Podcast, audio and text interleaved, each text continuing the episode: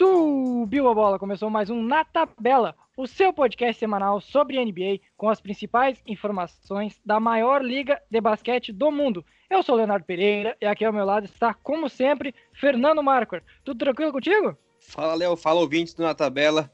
Pô, mano, tudo certo, tudo tranquilo. E, cara, estamos aí, né, para mais uma edição dessa, dessa nova, nosso novo quadro, né, aqui Na Tabela, onde a gente convida aí ó, algumas personalidades da nossa timeline, né, na NBA e Twitter. Para o terceiro episódio dessa nossa série de entrevistas aqui, do, um quadro novo no Na Tabela, a gente convidou um parceiraço nosso, um cara que já participou, acho que duas vezes, essa vai a terceira participação dele aqui no nosso, no nosso podcast. A gente convidou o Will Wallace, carioca, torcedor do New York Knicks e dono do perfil Coast to Coast Brasil, o arroba Brasil Coast, que tá chegando em quase 16 mil seguidores. Na primeira vez que tu veio, tu tinha acho que uns, que, uns, 4, uns 4 mil. É o perfil que sobe numa maneira impressionante. Seja muito bem-vindo, meu velho, e como sempre, é uma honra. Fala galera, fala Fernando, fala Léo, muito prazer estar aqui de novo. E é verdade, a primeira vez que eu vim aqui, cara, acho que tava beirando 4 mil ainda. A gente veio falar de. Não sei se, me... pode até me corrigir se estiver errado, a gente veio falar de draft, tipo, alguma coisa do tipo. Tu e... tinha até perdido o teu perfil, se eu não me engano. Foi, foi mesmo, cara. Nossa senhora. Pois é. E, mas eu tô aqui na correria aqui com vocês também. Mais uma vez aqui, esse, esse podcast aqui não tem nem palavras. É... Digo com propriedade que é um dos melhores que eu escutei, que eu escuto direto. E vamos embora aqui contar umas histórias hoje que o negócio vai ficar bom. Monstro, monstro. É, eu acho que a gente tinha acho que 300 seguidores, era coisa muito pouca quando, a gente, quando foi a primeira, primeira vez que tu participou. Então vamos lá para a terceira participação. Lembrando que o Na Tabela é em parceria com o HTE Sports. Sigam eles nas redes sociais, o arroba HT underline, underline esportes, e também o perfil dedicado a esportes americanos, que é o arroba HTE Clutch, além do site, que é htesports.com.br. Vamos começar então, vamos subir a bola logo, porque parceiraço tá de volta aqui, vamos falar sobre basquete.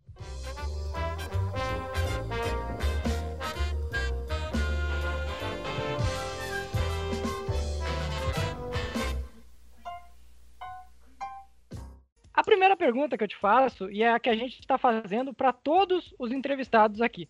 Como tu criou o perfil? Qual era o planejamento inicial, os objetivos? Quais eram as tuas inspirações quando criou o, o? Como foi esse início? É... Então, cara, foi um negócio bem engraçado. Acho que todo mundo vai falar que foi bem engraçado. É... Eu tava começando a entrar nesse mundo de podcast, né? Isso foi em 2018. Final de 2018. Aí eu fui escutar o Café, Belga... Belga... Café Belgrado. Vocês conhecem, né? O do Guilherme e do Nepopop. Aí, porra, eles estavam começando ainda no Twitter, mais ou menos, não tinha esse número de seguidores. Eu... Aí estavam abrindo o podcast deles para perguntas, né? Aí eu falei, porra, vou mandar aqui no meu pessoal aqui, né? No perfil pessoal, mandar uma pergunta aqui de basquete. Aí eu mandei uma pergunta e eles responderam, né? Aí, se eu não me tô enganado, eu mandei uma pergunta sobre, sobre o próprio Knicks, né? E aí, eles ficaram, tipo, 20 minutos do podcast falando só dessa pergunta. Aí eu falei, caraca, tem assunto pra burro aqui que eles renderam numa pergunta boba do Knicks, do futuro do Knicks, mais ou menos. Aí eles ficaram um tempão discutindo sobre, o, sobre esse assunto. E onde eu estudo, na minha cidade aqui, é muito longe da minha casa. Eu tenho que ir de ônibus. E a viagem de ônibus é literalmente uma viagem. São 40 minutos, ida e volta. Aí eu botei o podcast pra ouvir. E fui ouvindo no ônibus. Aí teve uma hora que eu não sei o que aconteceu, que alguém contou uma piada no podcast, eu comecei a rir, tive um ataque de riso, dentro do ônibus, passei maior vergonha. Mas eu tava feliz pra caraca, porque estão respondendo a minha pergunta, né? Aí eu saí do ônibus assim, fui para casa, falei, aqui, ô, ô, mãe, responderam a pergunta aqui no podcast, ela falou, pô, legal. É, você ainda não pensa em trabalhar com isso? Porque é o seguinte, eu queria fazer jornalismo. Só que aí, tava fazendo pré-vestibular, né? E eu sempre tive muito interesse também pelo corpo humano, por biologia. Acabou que eu mudei, tô fazendo nutrição agora, mas sempre continuei focado nos esportes, basquete principalmente. E aí ela me falou assim, você não, não planeja trabalhar com isso? Eu falei, poxa, é, como é que eu vou fazer isso agora? Já tô no terceiro período de nutrição aqui já, não vou... Só eu vou trabalhar com nutrição esportiva, mas não vou trabalhar com informação de jogo, cobertura, essas coisas. Foi aí que eu vi o, a NBA Twitter, né? Foi nesse mesmo dia que eu fui entrar lá. Aí eu falei, cara, o negócio aqui é meio grande. Aí eu fui ver que tinha vários perfis, já perfis grandes assim. Cada time tinha o seu perfil. Já tinha já os estabelecidos, né? Que tinha o do Bonner, o Pérolas, os perfis de times. É... Porra, eu falei, cara, eu acho que eu posso ajudar a galera. E tinha o perfil do Café Belgrado. Eu falei, porra, eu acho que eu posso fazer alguma coisa aqui com essa galera também. Aí, despretensiosamente, comecei no final de 2018, mas eu comecei a postar mesmo as coisas em janeiro de 2019. Então tem mais ou menos um ano e meio de perfil. É... E, coincidentemente, foi nesse mesmo período que o turnover veio, surgiu também, um pouquinho antes, se não me engano, de mim. E os meus amigos lá do For the Win também, que eles também surgiram nessa mesma, nessa mesma época. Além do back-to-back -back também, nós quatro surgimos no mesmo período de tempo, no final de 2018 para 2019. E aí eu vi que tinha uma galera também que estava surgindo, né, que era esse, era esse pessoal, a gente estava se dando um apoio.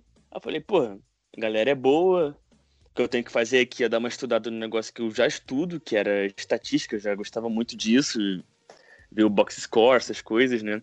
Draft, sempre fui muito viciado em draft e assistia as jogadas, assim, ver os jogos direto, virava a noite vendo o jogo, ainda viro a noite vendo o jogo. Falei, pô, vou falar o que eu sinto aqui, o que, que eu posso ajudar, contribuir, trazendo informação.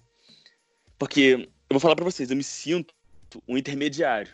Eu pego a notícia, recebo a notícia, checo lá a fonte e levo a notícia pra galera. Isso aí abrange tudo ao redor de NBA, é, como agora com o coronavírus, é, com videogame, com que a gente tá falando de 2K semana passada. Então eu levo tudo de notícia pro pessoal. E aí, começo é bem difícil. Começo é foda, cara. Desculpa o palavrão aí, desculpa. Porque eu não tenho nem outra palavra para definir, cara. Porra. Aí, aquele começo lá que tu ninguém interage sozinho pra ninguém, desanima. Aí eu falei, cara, eu não quero marcar os outros perfis porque eu acho que o negócio vai ser chato. Mas eu vou acabei marcando, né? Fazia alguns posts, né? Marcava. E eu cheguei bem rápido até, cara, uns 500 seguidores. Aí eu lembro que fiquei, porra, feliz, fazia especial para 100 seguidores, 200 seguidores, 300, 500. Cada, cada especial era, uma, era um texto, né? Aí cheguei a 500, eu falei, porra, acho que dessa vez aqui eu vou fazer um negócio diferente, vou fazer um sorteio. Porque a galera tava sendo muito legal comigo e eu queria retribuir eles de algum jeito, né? Aí, não sei nem se vocês vão lembrar que eu fiz um sorteio, eu fiz até outro sorteio já, de uma caneca personalizada. Lembro, com... lembro. Lembra? Então, com o time e o nome do jogador atrás, tipo uma camisa. Aí eu postei, pô, beleza, tem que seguir aqui e dar o RT e pronto, né? Aí eu postei isso e fui dormir. Isso no dia que eu bati 500 seguidores. Pô, aí eu acordei no outro dia, cara, nem mexi no celular, fui na academia, eu postei isso, era 10 horas da noite. Eu fui pegar no celular outro dia, era 3 da tarde. Pô, já tava com 1.500 seguidores, cara. Estourou muito, muita gente queria, participou desse sorteio. Aí eu falei, caraca. Aí sabe a responsabilidade, né? Quando você fala para 200 pessoas, 300 pessoas, é uma coisa. Agora, quando você fala para mil pessoas, porra, já tem um negócio aqui, já tem uma credibilidade. Porra, aí depois estourou, cara. Quando viu, já tava com, com 5, com 10, agora com 15. Eu acredito que daqui a umas, uma semana já vai estar com 16. É isso. Como foi aquele momento onde tu perdeu o perfil, onde teve a. Teve que praticamente recomeçar do zero, e depois recuperou o perfil. Como foi aquele momento? Então, cara, pô, foi. Eu acho muito superficial. Não sei se superficial é a palavra certa, mas é muito supérfluo falar isso, porque tem tanta coisa ruim no mundo, mas, porra, me senti muito mal. Um dos dias que mais me senti mal na minha vida foi esse dia que cheguei no Twitter para postar notificação no Twitter lá que teve um, um vídeo. Na verdade, não foi um vídeo, foram três. Mas eu não sabia das regras ainda. Sobre copyright de música. Aí depois eu fui ver, caraca, é... deram um aviso, deram dois, só que eles deram três strikes de uma vez. E quando são três de uma vez, você já perde perfil. Eu falei, porra, já era. Aí fiquei uma semana sem entrar no Twitter de nada para ver nada. Desanimei, tipo, falei, porra, já era. Eu perdi o Twitter com 5 mil seguidores, mais ou menos. Falei, porra, demorei tanto para conquistar esses 5 mil seguidores aqui, eu não vou perder todo esse tempo de novo para recomeçar do zero. Aí eu falei, porra, desanimei, fiquei uma semana parado. Aí eu falei, porra, não, vou voltar e criei outro perfil, foi reserva. A galera também abraçou rápido, já bateu uns meus. Bateu. Eu fiquei naquele perfil uns três meses mais ou menos. Porra, já tinha uns 2.500 seguidores, era um número razoável até. Aí, coincidentemente, foi meio destino isso, porque o, o J Plays também, vocês conhecem ele, ele perdeu o perfil dele também, não sei se vocês lembram disso. O, sim, sim, eu tô lembrado já. O do Twitter. E a mesma coisa comigo, era vídeo de 2K com música no fundo. Aí ele perdeu o Twitter dele e ele tava começando outro. Aí um belo dia eu tava na faculdade, né? Aí eu vi o perfil dele falando que voltou. Falei, porra, se ele voltou, eu vou voltar também.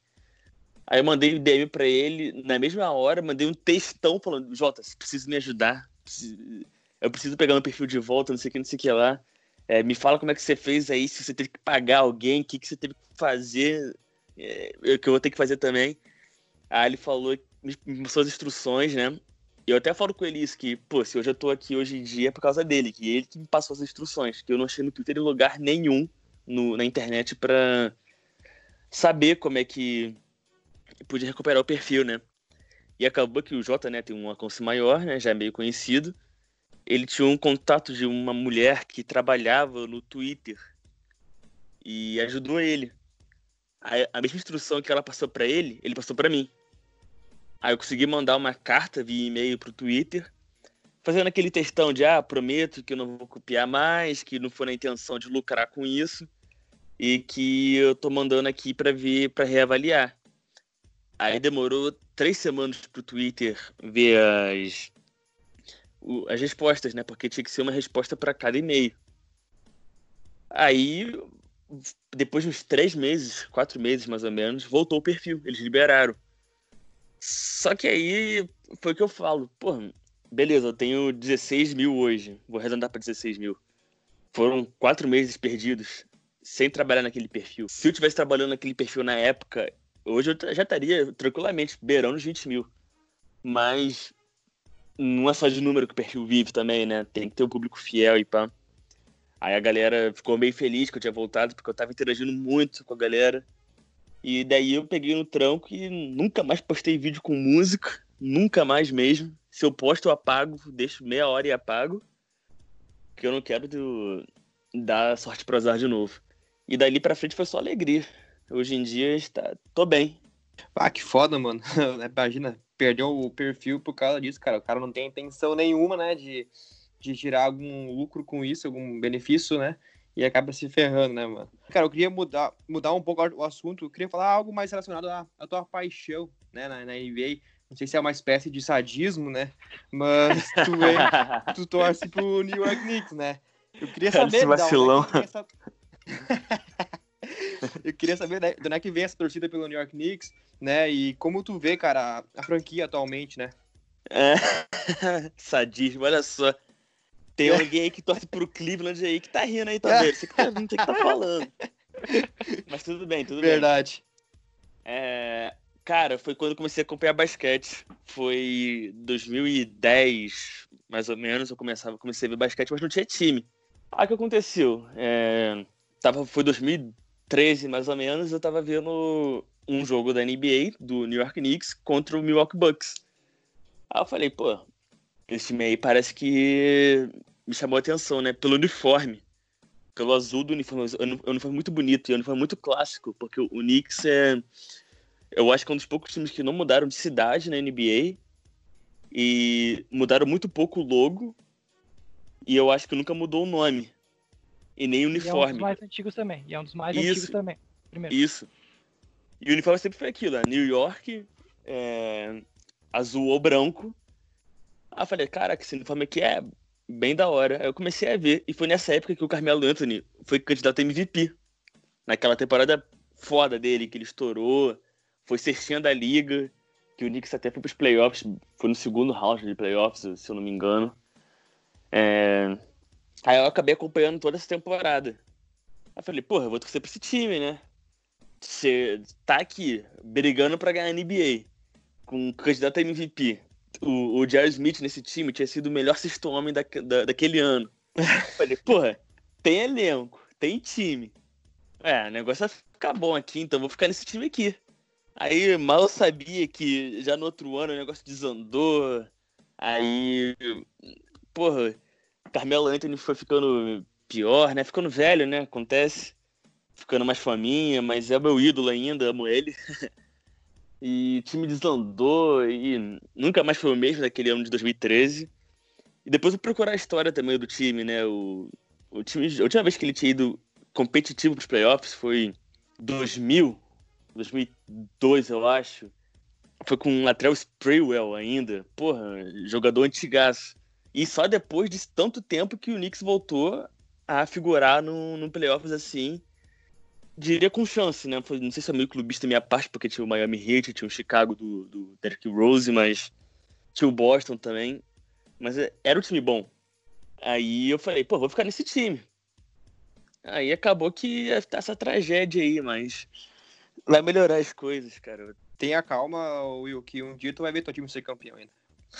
Não, pô, eu vi, eu vi, eu, eu vi o Flamengo ganhar a Libertadores depois de 30 anos, porra. Não vou ver o Knicks ganhar um título, porra. Tá maluco? Porra. Vai acontecer né? por uma hora. Mas eu, falando do futuro do time, assim, cara, eu, eu tô bem otimista, assim.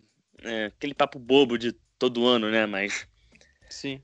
Pra começar, que a diretoria não errou, ao contrário do que muita gente fala do ano passado de contratar aquele bando de, de perrapado pro time que tá hoje, porque são contratos de dois anos, um já foi, esse é o segundo ano, e o terceiro ano é opção do time. O time não vai renovar com nenhum deles. Então esse segundo ano, que é o último ano agora, foi só para manter um elenco, vou dizer, competitivo, algum elenco base ali para jogar os jogos. Porque depois o, aquele cap antigo, né, de 70 milhões de dólares, vai voltar daqui a um ano. E vai coincidir com o time já com, com, com Barrett, já no time, com a pique desse ano, que tá dando muita controvérsia com os torcedores aqui. Muitos querem o Lamelo, muitos querem o Colento. Pois é, eu ia te perguntar, cara, né? O, o, o Knicks provavelmente vai ter uma das, das primeiras escolhas do draft, né? Qual a tua expectativa para esse draft? Quem tu gostaria que o Knicks draftasse? Cara, eu gosto muito desse draft. Eu gosto muito, muito, muito. Eu gosto do, do, do Reis, eu gosto do, do Topping, eu gosto do, do Danny Abdia, o jaelense. Mas eu gosto muito do Cole Anthony, cara. Eu vou falar pra vocês, eu sou viciado nesse moleque. Ele me lembra muito o Jamorant do, do Memphis. E no estilo dele de jogo, de ser agressivo, de pontuar. Mas foi o que eu tava trocando ideia com a galera. Ele não sabe passar a bola. Ele é um armador que faz ponto que é o que está acontecendo hoje em dia, né? É a evolução do jogo. O armador antigamente armava o jogo. Hoje em dia, aí teve o armador que arma o jogo e faz ponto, que é o Chris Paul. E agora, hoje em dia, tem um armador que arma o jogo e esquece de armar o jogo, só leva a bola até o meio, dá uns passes, mas a função especial dele é fazer ponto. Mas tu ah, acha que cairia bem o encaixe entre o Cole Anthony e o, e o RJ? É essa que, é, isso que é a questão, cara. É, eu não acho que. Eu acho que o RJ é o melhor jogador, eu acho que ele tem que ser trabalhado. Sim. Por isso que eu acho que se você botar um pontuador nato, que é o Cole Anthony, eu acho que não vai ser bom de encaixe. Porque você vai ter que mudar toda a estrutura do Cole Anthony, que é de pontuar para passar a bola. Entendeu? E o Lamelo, porra, ah, o Lamelo não sei o que, sei o que lá, é. Família problemática, mas ele joga bola, ele joga muita bola. Eu tava vendo uns jogos lá da Austrália dele, não sei se vocês tiveram a oportunidade de ver pelo menos alguns lances. Sim, não, não, o cara é bom, o cara é bom mesmo. Ele, ele é bom, ele não pode dizer, ninguém pode dizer que ele não tem basquete livre. Tem basquete Sim. livre. E a função dele é passar a bola. A função, a função dele é literalmente essa. É, é Sim, tem um QI alto, né, cara? Isso, os passes dele são muito bem elaborados, né, na, na, na melhor hora. É, o arremesso dele é muito ruim, mas você coloca ele num time do Knicks com, com o RJ e com o Mitchell Robinson, que tá lá só pra esperar a bola. Pô, ele para abastecer esse time, cara. Ainda, aí você bota esses três jogadores que eu acho que vai ser o futuro do time, que é o Mitchell Robinson, que é o pivô. Tem o RJ. E essa pique, que provavelmente vai ser o Lamelo. Aí você tem 70 milhões de cap. Pois Pô, é. como é que eu não vou ser otimista, tá ligado? Nova York, né, cara? Ah, beleza. Todo mundo sabe que aqui é uma porcaria, que o, o nosso dono é um, um merda, que faz as pessoas se afastarem. É, é verdade. O, o próprio Kevin Durant falou isso, não sei se vocês viram isso, que ele falou que, pô, Nova York não é mais aquela coisa de antigamente. É, eu preferi ir pro Brooklyn porque é mais organizado. Aí. Mas agora eu tô otimista. E agora tem técnico novo. Se bobear, vai ser o próprio Kenny Erickson, que era o técnico do Nets. Estou torcendo para ser ele, que ele sabe desenvolver jovem. Então, técnico novo, dinheiro, é, o próprio Nova York e esses jogadores jovens, eu acho que tem tudo para dar certo. Tem tudo para dar errado também, né? Mas. Não, a questão primeira, quando tu for draftar o Lamelo, é vai se livra do pai dele. Se livra do pai dele e aí depois deixa o Guri jogar aqui. Porque olha o que aconteceu agora com o com o Lonzo. O Lonzo foi crescer quando tiraram o, o, a pressão nele, tiraram todos os todo aquele, aquele mercado que existia lá em Los Angeles, ele ficou tranquilo lá nos Pelicans. Eu acho que é isso que precisa o Lamelo para se desenvolver melhor. Sim, verdade. É... E foi o que você falou, cara. O Lonzo, ele já mostrou evolução no segundo ano dele de Los Angeles, mas ele foi jogar melhor com, com o Pelicans, cara. Não só ele, como o Brandon Ingram também. Porra, são dois jogadores diferentes. Tem os dois jogadores antes do Lakers e pós do Lakers, que são que agora no Pelicans.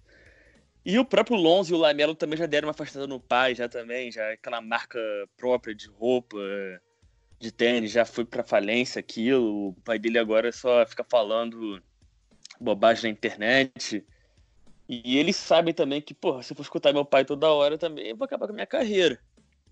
Então, eu acho que e o Lamelo tá, sabe lidar com pressão de mídia desde o que? 13, 14 anos. Provavelmente, é. Que foi aquele jogo que. Foi um jogo. Eu, eu lembro até hoje no, no Twitter.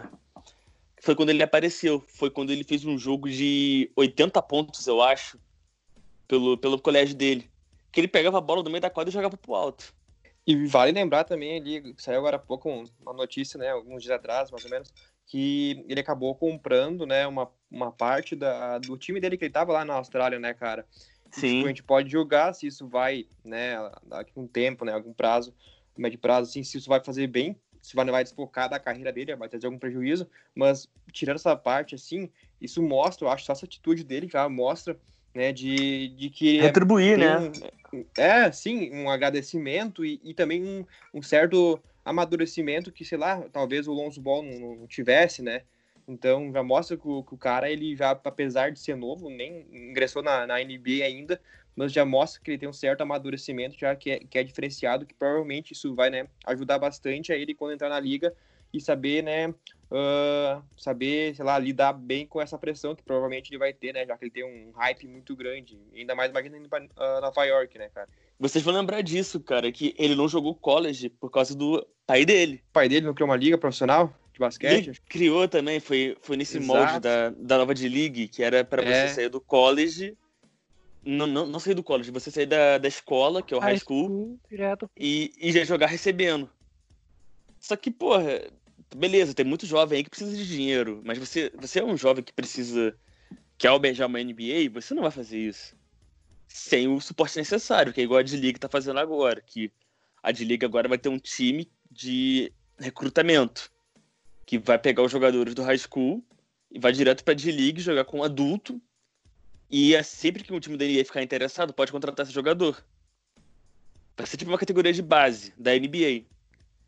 E o que, que o, o, o Lavar fez? Ele fez, fez essa liga que deu tudo errado, fez uma marca de tênis que atrasou o Lonzo assinar com a Nike, também deu tudo errado.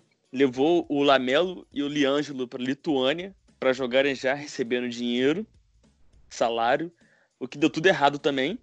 E por, por sorte que deu tudo certo agora, que ele foi para a Austrália e jogou bem. Jogou bem na Austrália. E a NBL, que é a Liga Australiana, é uma liga muito competitiva. Eu estava falando esses dias com, com o Scott Machado, é, fazendo uma entrevista com ele, e ele falou, cara, que a NBL pode bater de frente, sim, com, com as, as ligas europeias, E joga até de vez em quando, quando na NBA, contra times da NBA na pré-temporada. Então ele pegou, uma, ele pegou uma liga competitiva, ele ficou um ano inteiro lá, evoluiu o jogo dele. E acho que ele tá pronto, cara. Eu acho que eu tenho 90% de chance que vai ser ele que vai vir pro Knicks. E vai unir tudo, um jogador com hype no time de hype. A saber administrar isso agora. Uh, vamos trocar então de assunto um pouquinho, vamos falar sobre redes sociais. A gente já falou um pouquinho sobre a criação do teu perfil. Mas Sim. como que é a, inter a, interação com o público? Uh, tu já é um dos perfis mais com maiores seguidores da comunidade, deve estar no que top 10 aí de perfis com mais seguidores da comunidade. E tu sempre, tu gosta de uma polêmica, tu adora polemizar. tu não, tu não foge de apresentar opiniões fortes. Tu tem uma opinião muito ferrenha, então tu, tu sempre tenta defender ela ao máximo. Como que é interagir com o público, que normalmente adora criticar, ao invés de tentar entender a opinião? Como que tu faz essa interação? Cara, eu acho que o, o a resposta que ele falou serviria perfeitamente para mim também. Eu aposto que a gente vai falar a mesma coisa. É, a galera adora criticar, isso é fato. Mas é uma coisa você falar quando você tem 5 mil seguidores. Outra coisa é você falar quando você já tem nem 5 mil. Uma coisa é você falar quando você tem 2 mil, que você está falando só para um nicho específico. Outra coisa é você falar para 15 que essa notícia que você vai trazer pode influenciar muita coisa, entendeu? Aí eu vou, é, acontece direto, eu faço uma crítica a um estilo de um jogador. Porra, eu não vou, eu não vou deixar de fazer crítica nunca. Nunca vou deixar, porque é a minha opinião. E eu vou omitir a minha opinião. Mas, como você falou, tem gente que prefere não entender a opinião, já tem uma opinião pré, pré um preconceito é, sobre as minhas opiniões, e tira isso como verdade absoluta. Entendeu? E o que eu discordo totalmente, cara, é verdade absoluta, entendeu? Eu acho que tem que ter um debate sempre. Igual, porra, eu, eu polemizo mesmo, cara. Eu falo, é porque agora tá sendo temporada, mas se tiver que falar que o James Harden tá jogando mal, eu vou falar. Se tiver que falar que o LeBron tá ficando velho, eu vou falar. Se o Giannis, ele tá tentando ser o novo rei, eu vou falar também. Eu não vou, vou falar, pô. Porque NBA é muito momento, cara, entendeu? É muito dinâmico. E você deixar de emitir opinião uma hora, essa opinião vai ficar velha no outro dia. Entendeu? Aí, igual, tem muita gente que não gosta é, criticar a, o Lakers e o Houston. São esses dois times. Se você falar alguma coisa que desagrada, eles vão te marcar. E se você falar alguma coisa que agrada, eles não vão ver. É, cara, lá fora a rivalidade é Lakers e Boston. Aqui não, é Lakers contra Portland, contra Houston, contra Oklahoma, contra todo mundo. É gente contra o mundo, entendeu? E eu Exato. acho que não é. Eu gosto de rivalidade, eu acho rivalidade sadia, eu acho bem da hora postar alguns lances assim pra provocar o pessoal. Mas eu acho que não pode ter muito extremismo, cara. Entendeu? E é isso que acontece muito. É, foi o, o Bugarelli falou nessa, nessa, nessa thread que eu postei. Eu postei uma thread sobre o porquê do LeBron ser mais decisivo, mais decisivo que o Jordan com números, né? Como é que você vai contestar número? Não tem como contestar número, é fato. E eu postei, no, e eu postei lá que nos momentos quando o time estava precisando mais, o LeBron foi mais efetivo que o Jordan, entendeu? Aí Porra, aparecia gente, Pô, cara. perdi essa trade, cara. Como é que eu perdi? Eu vou, eu vou, eu vou marcar vocês depois lá. Beleza. E deu mó confusão, cara. Porque, sabe por quê? Porque o pessoal não lia. Quem lia, elogiava. Mesmo que discordasse. Ah, isso é normal, isso é normal. Cara, tá? eu, eu Mas... vi muito. Eu prestei muita atenção nisso. Eu vi muita gente que leu só o título e já ia xingando. Que não adianta trazer número, que sei lá o quê. Não, basquete não é só número, sei lá o quê. Fica aí com, seu, com, com seus números aí, eu prefiro a mágica. Falei, porra, a mágica vai te salvar quando você estiver perdendo uma série de 3 a 2 porra. Não vai te salvar. Pode salvar, mas não vai acontecer direto. Aí, aí o pessoal não lia, né? Aí postava uma pá de merda. Aí eu falei, beleza, isso acontece, cara. Desde, desde que eu tinha 200 seguidores, isso acontece. A gente tem que saber lidar, cara. É, e o Bulgarelli falou isso. Ele veio na minha DM falou assim, cara, continua com o seu trabalho. Porque tá muito bom. Aí eu falei, pô, obrigado. E foi sobre a, foi sobre a thread. Porque ele viu ah, que tinha gente moral, xingando. Ele, ele viu que tinha gente xingando lá, mas ele leu o negócio e entendeu. Que eu não desmereci ninguém lá, entendeu? É, entendeu? O negócio é ler E, pô, ah, beleza, eu discordo de você, mas eu li os seus, seus fatos aqui, mas eu vou discordar, respe é, respeitosamente. Igual eu faço na, na tele direto, cara. Tem muito perfil que. Tem muito perfil que é amigo, cara. São poucos, sabe? Tem vocês, o Turnover, que eu posso falar, o Back to Back também. Agora tem muito colega lá também, que eu me dou bem. Que eu comento direto lá, cara, olha só, não concordo é, com a sua opinião, respeito ela. Igual esses dias aí teve uma. Teve. Estavam comentando lá se. Quem, quem era melhor, é, Irving ou Damian Lillard. É, Aí eu falei, cara, respeito a opinião de todo mundo aqui. Ah, um é campeão, o outro não, né, cara? Acho que já acaba a discussão. É. ai, ai. É sua opinião. Tudo Sim, bem. claro, né? Exatamente, cara. É isso que. É assim, eu falei, respeito a opinião de todo mundo aqui, mas o meu jogador favorito é X, porque ele fez Y. Aí eu trouxe os números, entendeu? E eu acho que falta isso, cara. Falta você não tirar um preconceito com, com os perfis grandes, assim, como eu posso dizer, né? Porque tem gente que acha que a gente odeia jogador. Eu não. Por que, que eu vou odiar jogador, cara? Por que, que eu vou odiar time? Vou perder meu tempo odiando James Harden, cara. Porra, eu, vou, eu prefiro perder meu tempo amando ele, cara. Ele é um baita jogador. E... Ah, cara, eu odeio Warriors, cara. Não, não nego, não. não, sim. Vocês odeiam. Tem um aí que odeia o Stephen Curry aí. Se bobear, tá metendo pau nele toda hora. É, não sei quem, mas, né? É o é, Stephen Curry Brasil, o perfil lá. É, verdade. É... Entendeu? É isso que eu falo. isso, isso, isso até é sadio até um ponto, cara. Tudo bem. Mas quando tem gente que leva a sério esse negócio, porra, me incomoda. E por me incomodar, cara, é que eu faço mais. Entendeu? Porque quando tá incomodando é que tem gente que tá. Vocês sabem o que eu tô querendo dizer? Quando você tá incomodando alguém, você tá tirando alguém da zona de conforto. Você tá falando uma coisa que alguém não queria ouvir. E, já, e como é uma coisa relacionada ao esporte, uma opinião polêmica, entendeu? É, eu acho que tem que dar opinião polêmica sim, cara. O esporte é feito para isso também, para polemizar. E eu acho que tem que trazer disso também. Mas, assim, não sei se o João comentou com vocês do turnover, que tem torcedor do Rio querendo bater nele. Entendeu? Porque ele fica fazendo as piadas lá. Mas, porra, ele fala, cara, eu, eu, eu não, porra, não odeio ninguém. Mas, pô, os caras levantam a série que ele entrou no grupo do Houston um dia aí, aí os caras falaram que queria bater nele, se, pegar, se visse ele na rua, ia, ele ia apanhar. entendeu? Pra que isso, cara? É isso que, é, isso, que eu, isso que eu não concordo, entendeu? Dá pra chamar isso de alguma, tipo, transformar o basquete no que a gente vê no futebol, em torcida de isso, futebol. Isso, isso, cara. Basicamente é a mesma coisa. E aí que tá o erro. Foi o que o Bugarelli falou na live ontem, não sei se vocês pegaram essa parte, que ele não gosta quando você traz as coisas do futebol pro basquete. Ah, quem foi melhor? Ah, esse jogador aqui foi melhor porque ele ganhou não sei quantos anéis aqui. Pô, beleza, mas e a carreira do outro cara? Você não vai respeitar?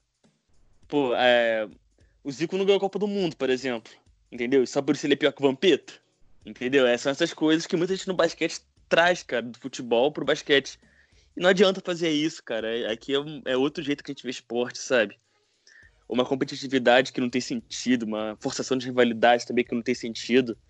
Porra, o pessoal xingando lá, mano. Porra, é, é o que mais tem, cara. Eu posto um negócio aí, cara. Ah, quem ganharia esse, é, essa batalha de trio aqui? Eu botei uma, uma trinca contra outra trinca. Porra, os caras lá se xingando a rodo, mano. Eu vou contar uma história pra vocês aqui rapidinho. Eu postei uma trinca do, do Toronto. Não sei se vocês viram isso. Só até no polícia da NBA. é, eu postei uma trinca do Toronto contra uma trinca do, do Phoenix. Aí tava, tá tava lá o Vince Carter contra o Charles Barkley. Aí o cara chegou e falou: Ah, eu vi, eu vi isso, que sensacional. É maravilhoso. Não tem nem, tem nem comparação. O Vince Carter foi muito melhor que o Charles Barkley. Aí os caras falaram: Você tá maluco? Não, porra, o Vince Carter foi o melhor dunker da história. Aí o cara, porra, mas o Charles Barkley foi MVP. Ah, mas o Vince Carter só não foi MVP também por, por porque ele deu azar, que ele era MVP também. Aí, aí os caras começaram a se xingar de um jeito tão ridículo. Uma discussão que não tem nem cabimento, cara. Que você vai comparar Vince Carter com o Charles Barkley, cara. Cara, Entendeu? eu vi uma. Tem uma parte que, que um fala. Não, mas ele não foi MVP porque ele jogava contra jogadores de outro nível, no caso o Vince Carter, né? Aí o outro ah, mas o Charles Black jogava só contra Michael Jordan, contra. Só uma coisa pequena, assim. Ah, jogou no Dream Team. Ah, mas que Dream Team? Dream Team não foi nada. Era maravilhoso. é. Não, e essas discussões aí, cara, que não fazem pé, não tem pé, não tem nem cabeça também, cara. Que eu acho que fomenta. Acho que por um lado é legal, cara. Fomenta timeline assim, tem hora que você tem que discutir. Mas eu acho que tem hora também que você não pode levar muito a sério, sabe? E eu acho que isso que tá acontecendo, cara. Eu acho que tem muita gente levando muito, muito, muito a sério o trabalho. Que eu posso dizer que é um trabalho, né? Eu acho que você tá levando informação pra galera. Você tem que. Se... Responsabilidade, né? Você tá comprometido com isso. Mas assim, a gente faz isso porque a gente gosta de basquete, a gente não recebe para isso. Poucas vezes também, cara, tem incentivo para isso. O incentivo que a gente tem, que eu tenho, é receber feedback, entendeu? É ser chamado para as coisas. É o, é o Bugarelli falar, chegar na, na, na DM e falar que o trabalho tá bom. E, pô, e é um negócio que eu nem trabalho com isso, cara. Eu trabalho, eu estudo fazendo nutrição, cara, entendeu? Eu, eu quero trabalhar com nutrição esportiva. Eu tenho que estar antenado com esporte. Mas é um ramo totalmente diferente, cara, entendeu?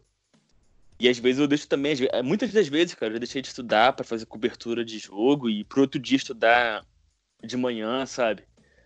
E tem gente que não vê esse lado, sabe? Acho que a gente tá à toa 24 horas, entendeu? Não, a gente tem nossa vida também.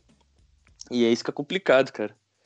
E, porra, sabe o que acontece, cara? A gente acaba levando muito hate.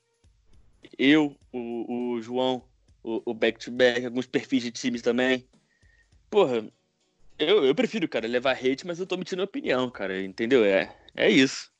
Semana passada, a gente falou com o João do Turnover Brasil. E uhum. um dos assuntos foi o basquete no Brasil, o esporte no Brasil em si.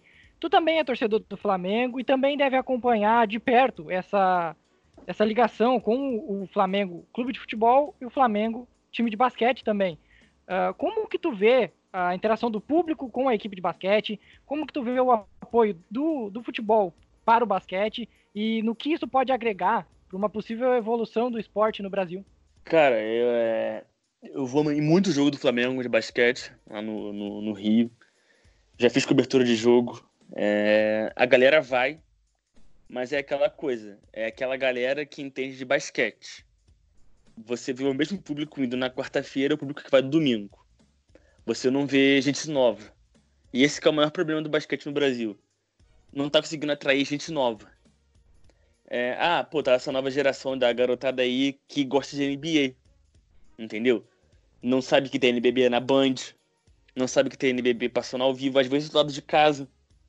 Pô, no Rio, lá pra você chegar no Tijuca Tênis Clube, que é o lugar onde o Flamengo joga, não é, não é caro e não é longe, entendeu? É, em São Paulo, porra, tem vários times jogando, cara, entendeu?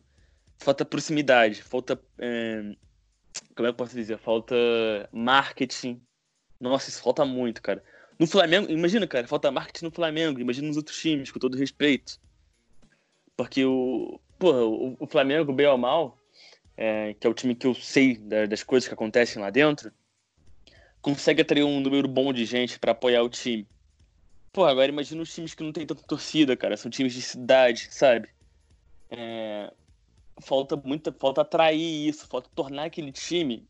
É igual a gente, faz, a gente fala de futebol. É, a gente tem quatro times grandes no Rio. Porra, é, cada time é o orgulho do seu torcedor. Que logo é o orgulho da cidade. Cada, os times precisam se tornar o orgulho dos torcedores dos lugares, entendeu? Eles precisam adotar o time. E o que, que eu tô vendo é muita gente que tá largando isso para se fixar só em NBA. Esquece que tem NBB, que tem Euroliga, que é uma liga muito, muito, muito legal de se acompanhar, entendeu? Esquece que tem basquete FIBA. Porra, gente, muita gente, cara, sabia nem que ia ter Mundial de basquete que teve ano passado. Só ficou sabendo quando os jogadores anunciaram que, que iriam, que foi o Giannis, que foi o Bruno Caboclo, entendeu? E, porra, falta esse, falta esse conhecimento sobre o que a gente tem aqui. E falta porque falta marketing, na minha opinião.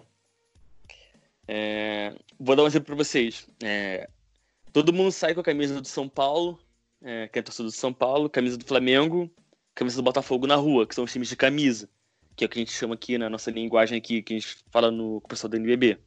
São os times de camisa no basquete brasileiro. Esses, esses levam galera para os jogos.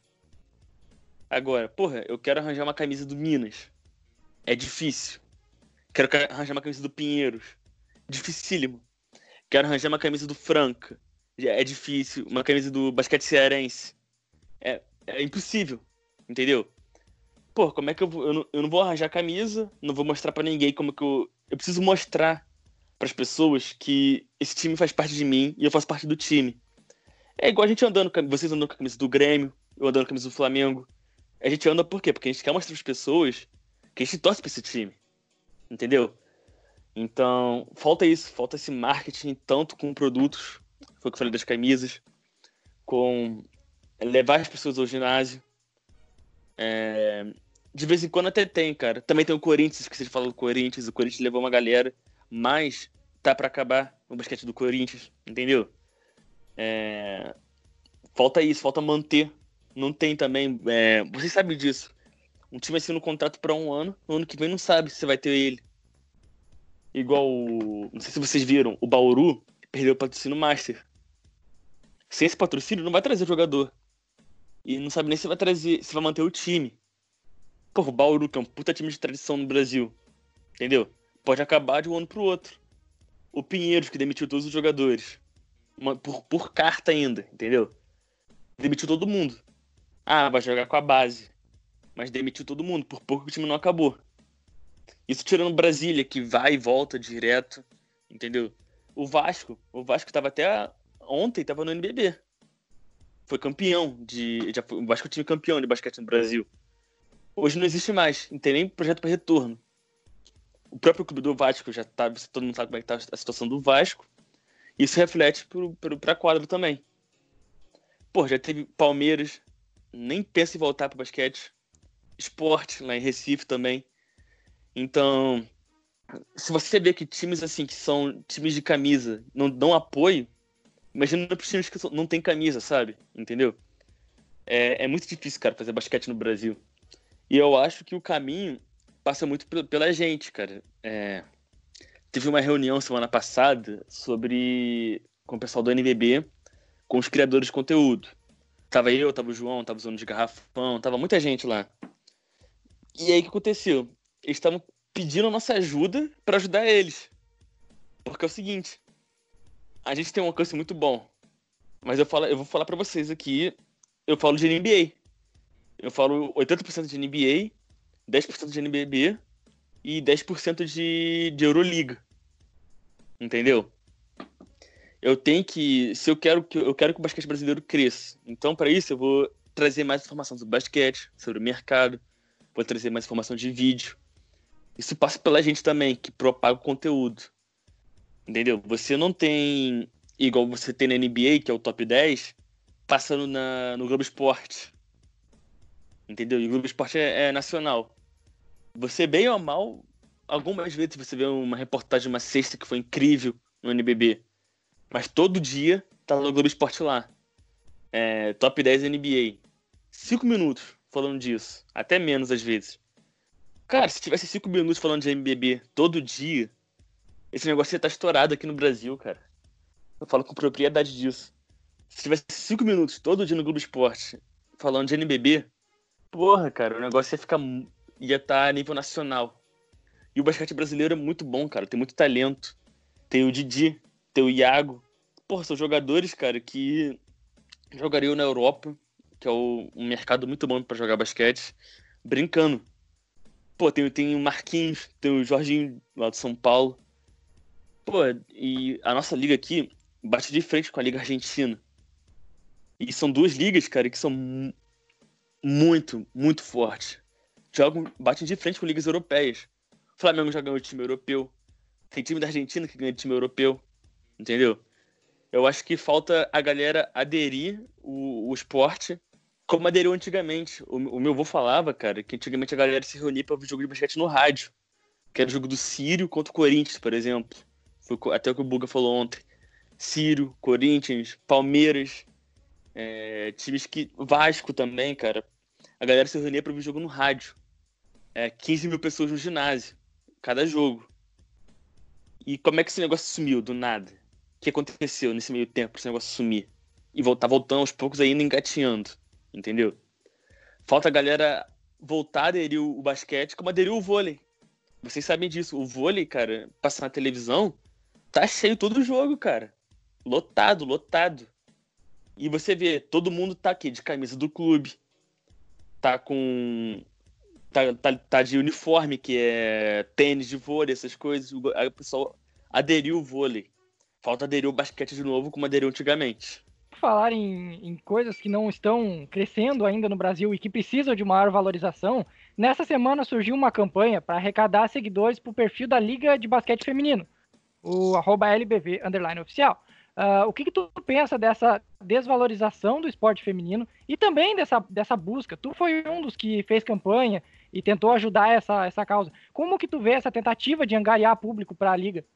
Cara, eu achei uma iniciativa muito boa, cara, é, principalmente das meninas lá, das mulheres que tem agora no Twitter, né? É, elas puxaram esse negócio. Eu acho que você apoiar o basquete feminino, você vai apoiar o basquete. Porque tudo, só quem cresce com isso é basquete. E foi o que eu falei com uma galera. A gente tem que apoiar, mas também tem que consumir. É, eu apoio a NBB porque eu consumo a NBB. Agora, eu fiz uma campanha para a LBF, mas eu me comprometi a assistir os jogos da LBF. Entendeu? Eu acho que quando o pessoal começar a consumir. Eu acho que a palavra certa é essa, cara. É você consumir os jogos. Você falar. De, eu falo de NBA porque eu consumo NBA. Entendeu? Eu falo com propriedade de jogadores porque eu consumo o, o jogo desses jogadores.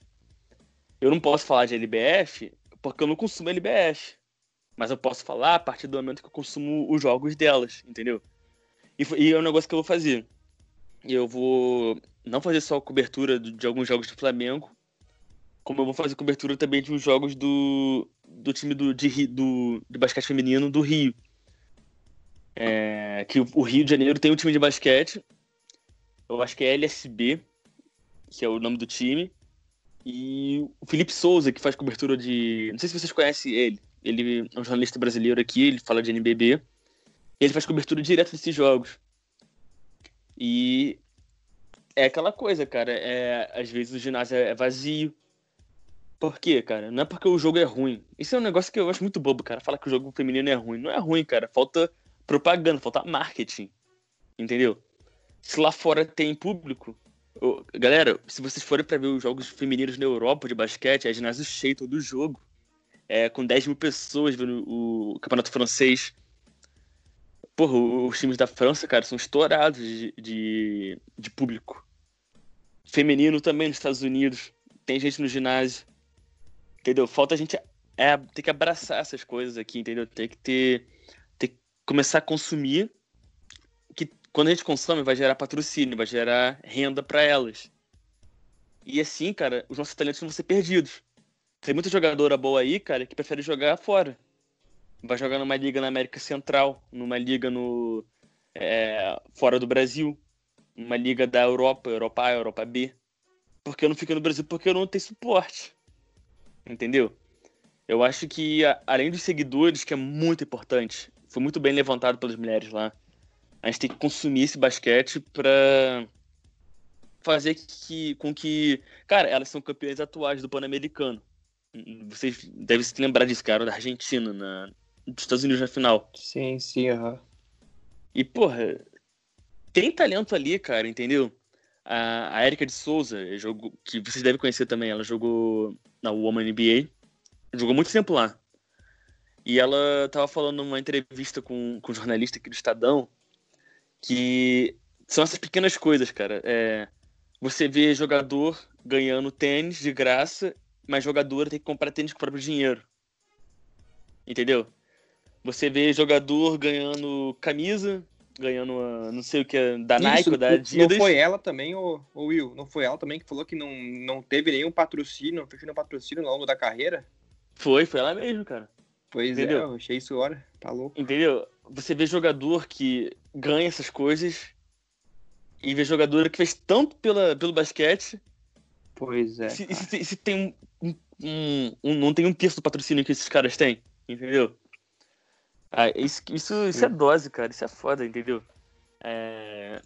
Eu não consigo nem imaginar, cara, a frustração da pessoa, sabe? De você tá fazendo um negócio lá. É igual no Twitter. É a mesma coisa. Eu tá fazendo thread, fazendo texto, fazendo matéria e ninguém interagir, ninguém vê. Sim, não ser valorizar também, né, cara? É, exatamente, cara. Falta, valor, falta valorizar, entendeu? Falta, Sim. Falta, falta É, tem valorizar. que ter um tem que ter um engajamento junto, né, da- do, do, público, né, pra, pra poder Isso. erguer, né, no caso, e também tem que ter uma valorização, né, cara. Os dois, tem que ser os dois juntos, né, eu acho. Isso, cara, e, é, você tem que valorizar. Como se valoriza? Consumindo o jogo e indo pro jogo. Exato. Entendeu? Se você, ah, se não posso, não posso ver o jogo agora, mas e não posso ir no jogo. Vou lá no YouTube deles lá, cara, e pego o condensado do jogo. 10 minutos lá, não vai matar você. Você vai assistir lá o que aconteceu pra você comentar com embasamento. Entendeu? E Sim. você valorizando isso, cara, porra, vai dar. Tem só a crescer, cara, mas. É aquela coisa, o, o basquete, tanto o masculino quanto o feminino no Brasil, cara, o, o masculino ainda consegue sobreviver. E tá até bem, posso falar que tá até bem, cara. Tem muito talento vindo jogar aqui, tanto estrangeiro quanto brasileiro, que tá surgindo. Mas o feminino, cara, porra, eu acho que dá falta. Falta o que a NBB fez lá em 2008, quando criou a liga. Foi ter esse processo todo de aprendizado, valorização e consumação para estar onde está hoje. Entendeu? A NBB hoje, eu posso dizer que é uma liga forte. É uma liga boa. O pessoal prefere jogar aqui do que jogar na Argentina, por exemplo. Que até, até uns 10 anos atrás, se era louco de falar isso. Entendeu? Tem gente que prefere jogar aqui do que jogar na Europa. Tá, beleza, aqui paga bem, o dólar tá alto, tem essas coisas também. Mas tem gente que prefere jogar aqui, cara. Jogo duas a três vezes por semana. Tem espaço pra treinar. Você tem estrutura. Entendeu? É, falta valorizar essas pequenas, essas pequenas coisas, cara. E quando o pessoal começar a valorizar, vai, só vai crescer, tenho certeza. É, é, falta, de fato, né, ah, o pessoal no Brasil aqui abraçar, né, cara, o NBB, né, cara, e até a Liga Feminina também, né, porque, como, tu disse, né, a gente tem, a a- o NBB consegue entregar um produto de qualidade, cara, mas para isso o pessoal tem que abraçar junto, né, cara, e, e valorizar o esporte aqui no país também. Mas seguinte, Will, eu queria falar agora, mudar um pouco de assunto e falar a respeito mais do, do futuro do teu, do, do teu perfil, né, cara, se tu tem algum projeto em específico, né, cara, se tu pretende, sei lá, trabalhar em outras mídias, outras redes sociais, né? O que que vem por aí? E também falar um pouco, né, do teu novo projeto junto com o Back to Back, né, o Turnover Brasil, né, sobre lá o Basquete Hall, né, cara, que teve, né, agora há pouco uma, uma, uma puta live, né, com uma entrevista com o monstro Bugar, Bugarelli, né, cara? Queria que tu falasse um pouco disso. Então, é... a faculdade tá... tirou um pouquinho do meu tempo ultimamente, mas agora eu tô entrando de férias. Férias das férias, né, no caso. Eu nem saí de casa faz uns três meses. Sim. Aí eu tô pensando agora em. Eu pensei em fazer o YouTube, levar algum conteúdo pra lá, mas eu acho que eu vou, vou fixar meu tempo mesmo no Twitter. Eu quero crescer no Twitter. A minha meta é chegar a 20 mil até o final desse ano, que faltam seis meses. Eu acho que dá pra chegar. Ah, já já chega, a temporada retoma, tu já chega logo logo. Sim, sim. Eu tô abrindo um blog no, no Medium, que é pra fazer texto. Eu vou passar alguma das minhas threads pra lá também. É, porque fica melhor pra galera ler, pra achar também, sabe? É, eu vou começar a fazer texto. Eu tô com um projeto, cara, com, com o pessoal da. Além do Basket Hall. Eu tô também na, com o pessoal da Vish Media, que é, um, é, é uma mídia, uma página no Twitter grande também que trabalha com conteúdo de música, que agora tá querendo para esporte. É conteúdo de hip hop que tá indo para esporte agora, que é a Bicho Esportes. A gente já bateu 1.500 seguidores já, já bateu mil, mil no Instagram, com alguns dias só. É... Já tá mais que na tabela já. Na- Mas vocês são, vocês são top, vocês são foda. E eu tô, tô indo pra lá também fazer, produzir texto, junto com, com dois, dois, dois amigos meus lá. E é um negócio que eu tô botando muita fé, cara. Vai- acho que vai, vai explodir. É... Podcast, cara. Eu tô gravando o Basquete Hall, que a gente vai, a gente vai transformar um Basquete Hall pro podcast também. Então esse vai ser o nosso podcast, sabe? Então. É isso, cara. Vou... E no Twitter, cara, eu tô me soltando mais um pouco, cara. Acho que todo, todo a cada mil seguidores eu tiro aprendizado. Eu vejo quanto tempo demora, eu vejo que conteúdo o pessoal gosta mais de, de consumir, como eles consomem, sabe? E é aprendizado. Pô, eu prefiro agora, cara, é, o Twitter agora, vou falar pra vocês, cara. Tá, tá surgindo uma nova leva de perfil aí que, porra, tá dose. Mas também, cara, tem gente aí que tá vindo pra ajudar, sabe? Então. Eu tô faz, querendo fazer que a minha timeline seja agradável pro, pro, pro público, sabe? Que tenha conteúdo, que tenha notícia lá, que tenha um vídeo. Mas também, cara, eu quero que eles me conheçam, sabe? Eu quero apresentar eu, Will, nas publicações. Pode ser do jeito que eu escrevo, alguma interação diferente no basquete, sabe? Eu acho que não tem problema quando eu faço isso. Eu chamo a galera para conversar sobre o que está acontecendo, sobre música, sobre, sobre comida, sobre várias coisas, filme, entendeu? É... Ainda mais agora sem basquete, sabe? Eu acho que isso cria um laço, sabe? A pessoa se sente mais familiarizada com o perfil, entendeu? E é isso que eu tô tentando fazer também. E sobre o basquete hall, cara, eu vou contar agora a história para vocês. A gente tava querendo trazer o um negócio da, da timeline, que é a gente, pra timeline. Tanto que o nosso projeto, a gente vai trabalhar com a gente do basquete, com os perfis de basquete, a gente já convidou camisas da NBA o, e o Raptors Brasil. E o NBA, zoeira, NBA Memes e Zoeira Gostosa também. Então a gente tá chamando o pessoal da timeline, entendeu? E aí surgiu a oportunidade de falar com o Bugarelli. Aí eu falei, porra, eu vou. Ele me, ele me seguiu aqui, como falei pra vocês, vou chamar ele no Twitter. Chamei ele. Aí como demorou, né? Porque porra, o cara tem mais o que fazer. Ele não vai ver DM de Twitter, porra. Aí ele viu, demorou cinco dias lá, ele viu. O, vou, vou, vou, falar, vou resumir assim: pra assinar o contrato, Sabe aquela novela pra assinar o, o contrato com o jogador, quando o jogador é, é top? Tipo. É assim. Como é que eu posso dizer, cara? Pra trazer o, o Gabigol pra ele renovar com o Flamengo. Sabe essa novela? Foi quase isso aí. Esfriava, esquentava, esfriava. Tinha um compromisso no dia. Aí esquentava, ele falava que tinha uma hora. Aí esquentou de vez. Assinamos, assinou o contrato. Aí dia 4, foi no caso ontem, Aí eu falei, ô Buga, você tá disponível pra o quê, cara? 20 minutos, meia hora? Eu não quero pegar teu tempo. Aí ele falou, cara, pode ser umas 3 horas. Eu falei, o quê? Meu Deus. Aí eu falei, o quê? Caraca, ter... mano. Falei, porra, beleza, né? Ele quer falar 3 horas, vamos falar 3 horas. Porra, aí que aconteceu? Chegamos no tweet, no, no, no pré, né? No pré, no pré-show. Aí eu falei, galera, caraca, não tô bem não. É, com o pessoal lá do, no grupo no WhatsApp. A gente se reúne todo dia, toda vez antes do programa, meia hora antes do programa, para passar o técnico, né? Eu falei, galera, eu não tô bem. Porque se isso aqui der errado, ele não gostar da gente, a gente vai perder a chance de falar com alguém da ESPN. Ele vai, ele vai falar mal da gente, que eu tenho certeza que ele ia falar mal da gente. Ele não ia mais interagir com a gente no, nos jogos, entendeu? Pô, podia pegar muito mal isso, podia flopar, ninguém vê. Entendeu?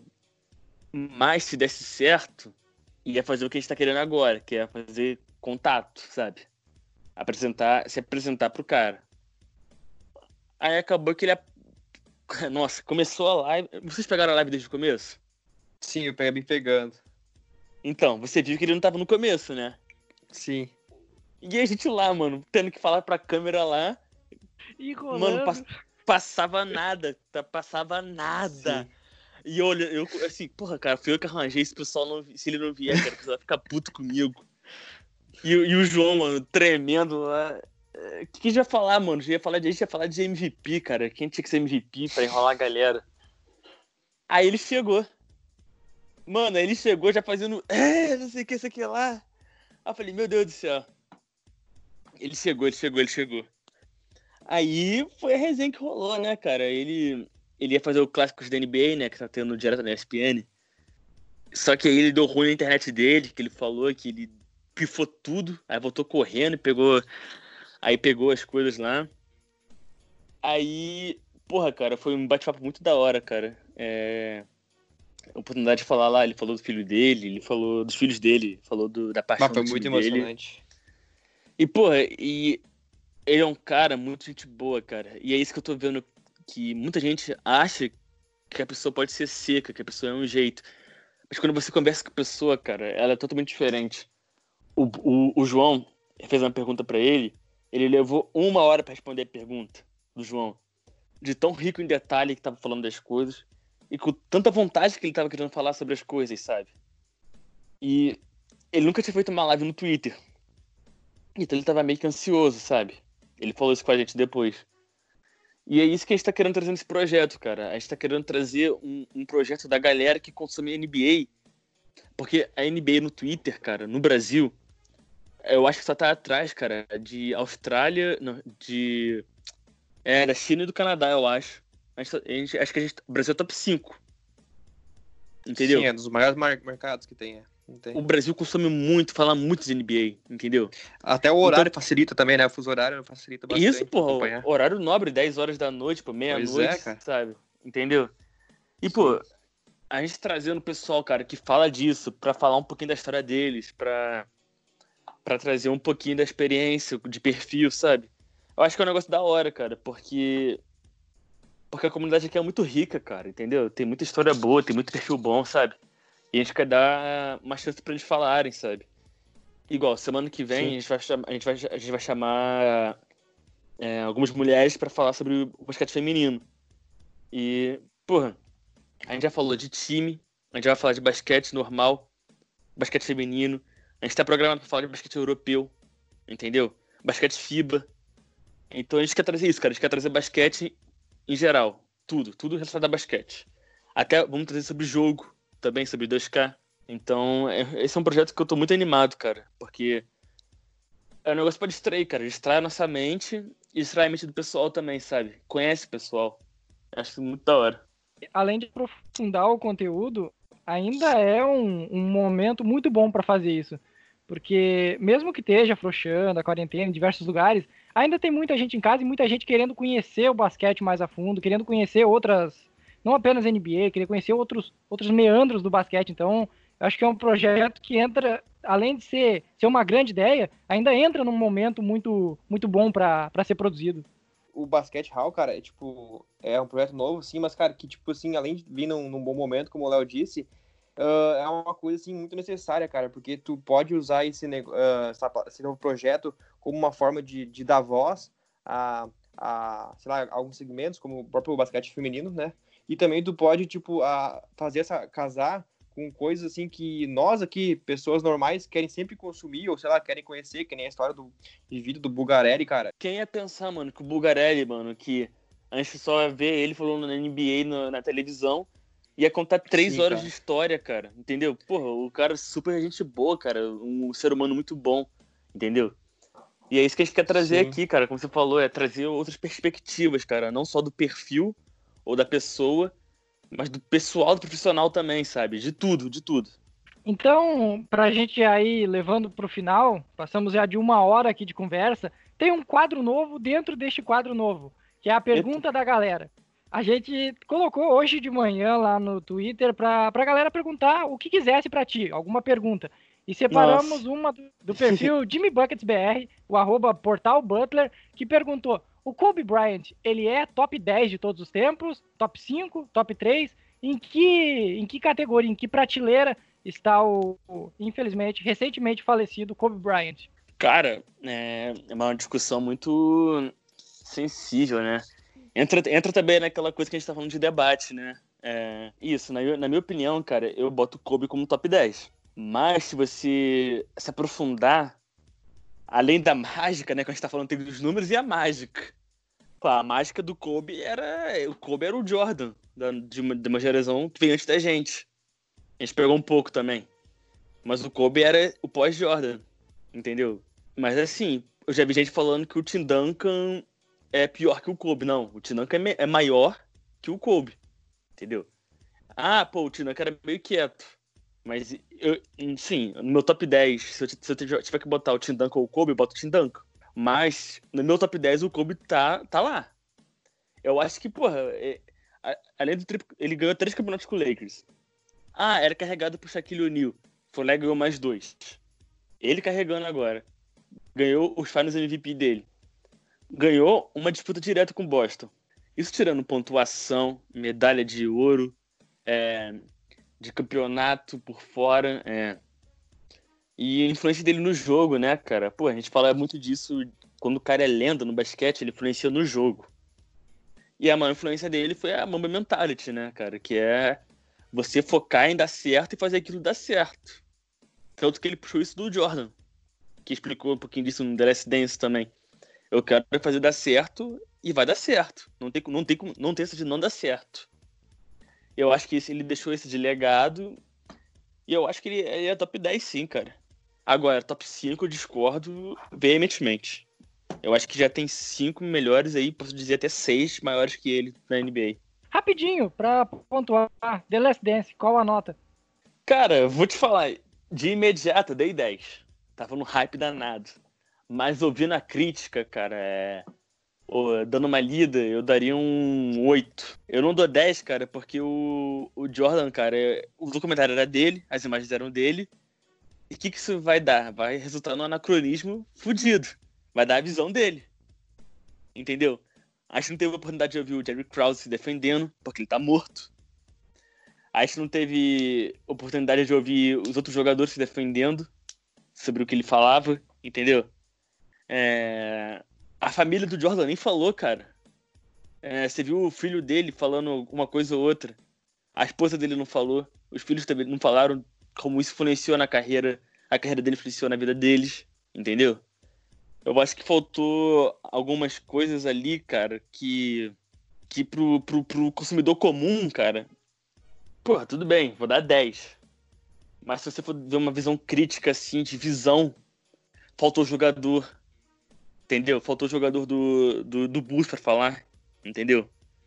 É... Eu acho que faltou algumas coisas ali, tipo, dar voz para algumas pessoas que poderiam ter falado alguma coisa a mais, sabe? Mas o 8 é uma baita nota, cara. Para mim, eu acho que o... é o maior documentário esportivo já feito. Pela riqueza de imagens e riqueza em detalhe. Eu acho que foi uma sacada genial quando eles fizeram essa coisa de pular os anos. Eu vou fazer um paralelo do Jordan de 98, que era o documentário, né? O último ano dele. Com ele em, North Carolina, com ele sendo com a Nike, com ele sendo o novato do ano, com ele no concurso de enterrada, entendeu? Esse paralelo ficou muito da hora. Eu acho que. E foi um documentário do Jordan. Documentário do Jordan. E acho que ficou muito bom, cara. Acho que o 8 é uma nota muito bom.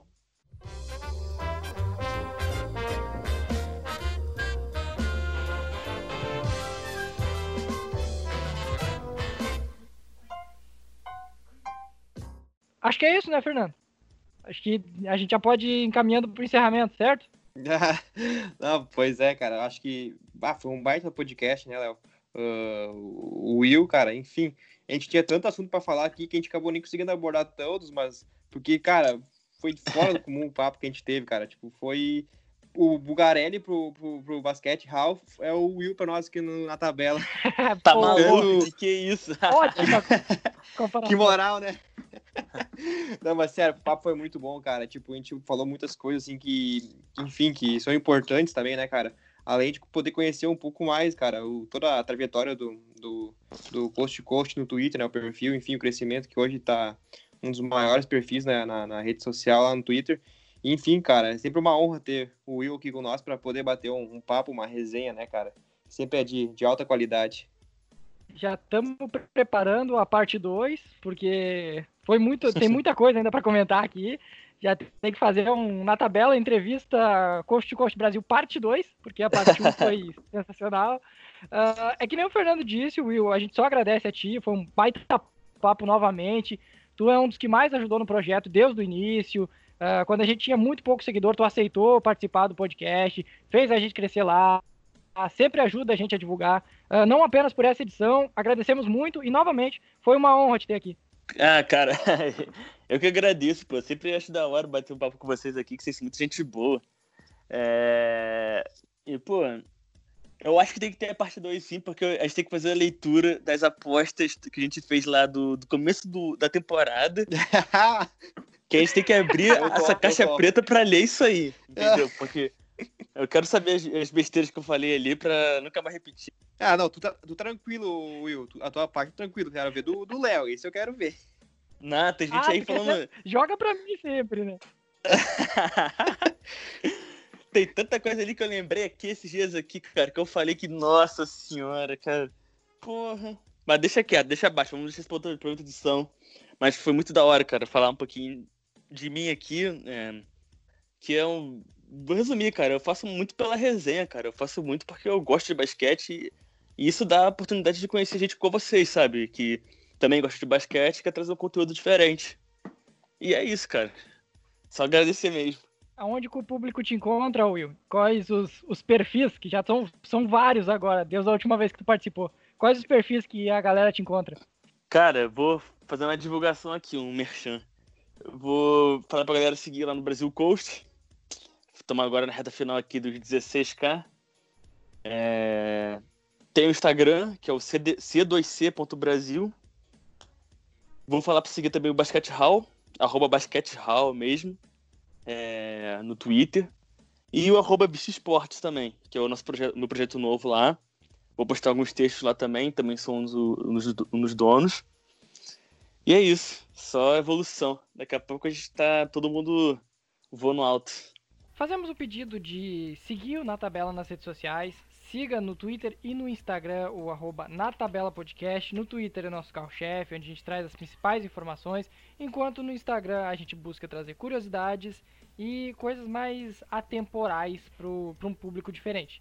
Também assine o nosso feed em todos os agregadores, seja no, no Spotify, no Castbox, no Apple Podcasts, Google Podcasts, diversos agregadores. É só pesquisar na tabela que vai encontrar. Então, assine lá, é de graça, assine, se inscreva, siga, depende do agregador. Também estamos disponíveis agora no Deezer. Finalmente chegamos no Deezer, a segunda maior plata plataforma de streaming do streaming musical do mundo. Uh, também tem, é só pesquisar lá na tabela que vai encontrar o nosso perfil. Fizemos toda a bagunça que podíamos, Fernando, e foi mais uma baita edição da tabela, certo? Ah, com certeza, mano. Acho que uma edição aí que vai ficar pra história, né, cara? Então é isso, galera. Até a próxima semana. Valeu!